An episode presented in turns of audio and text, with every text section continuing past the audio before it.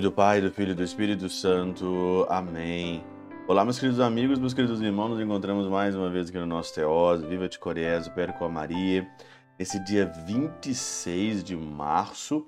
Hoje, aqui nesse sábado, nós estamos aí na terceira semana da nossa quaresma.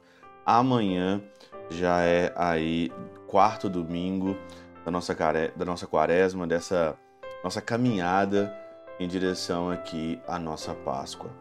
Hoje o evangelho é um evangelho muito interessante, é Lucas no capítulo 18, versículo de 9 a 14. É aquela parábola onde Jesus conta que subiram dois homens para rezar no templo. Um era fariseu, rezava de pé, com certa arrogância, e o outro era publicano, batia no peito, rezava com muita humildade. Todos nós sabemos essa parábola, mas para mim aqui hoje, nesse sábado, eu gostaria mesmo de refletir é sobre como que o fariseu referiu-se ao publicano. Diz aqui: Graças te dou, ó Deus, porque não sou como os outros homens, ladrões, injustos, adúlteros, nem como este publicano jejuo duas vezes na semana, pago o dízimo de tudo que possuo. Ele falou, o fariseu, que ele não era como o publicano, com uma certa arrogância, com uma certa, uma certa assim, prepotência, né? Santo Agostinho vai dizer que na Catena Áurea que é, a fé não é para os soberbos, a fé é para os humildes. E aí então, São João Crisóstomo diz o seguinte aqui hoje: quem diz mal do próximo prejudica tanto a si mesmo quanto aos outros. Você que é acostumado a dizer mal dos outros, né? Faz calúnias para com os outros, não consegue segurar a onda, sempre está caluniando alguém. Então, quem fala mal dos outros prejudica tanto a si como os outros. Em primeiro lugar, faz mal para quem o ouve. Este, se é pecador, alegra-se com o fato de descobrir em outrem a mesma culpabilidade que carrega consigo. Então alguém escuta ali uma, uma fofoca. Olha, essa pessoa é isso e isso. Para o pecador, ele vai se alegrar. Olha, ele é igual a mim. Então faz mal para quem escuta também. E aí continua ele dizendo aqui, né? Esse continua o é, São João Crisóstomo dizendo, né? Se porém é justo, o, cal, o caluniar só faz aumentar o orgulho, porque toma ciência da falta alheia, cresce superior.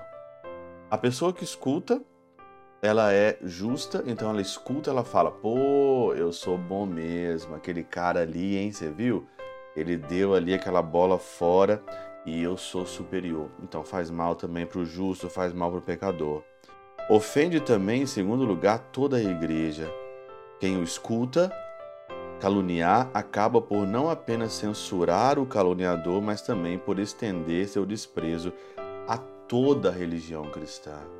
Olha aí, ele não é da igreja? Ele não frequenta a missa? Ele não comunga? Que missa é essa? Comunhão é essa? O que, que essa pessoa está fazendo, né? Comunhão é essa? O que você vai fazer na igreja? Você vai caluniar as pessoas. Então faz mal também para a igreja.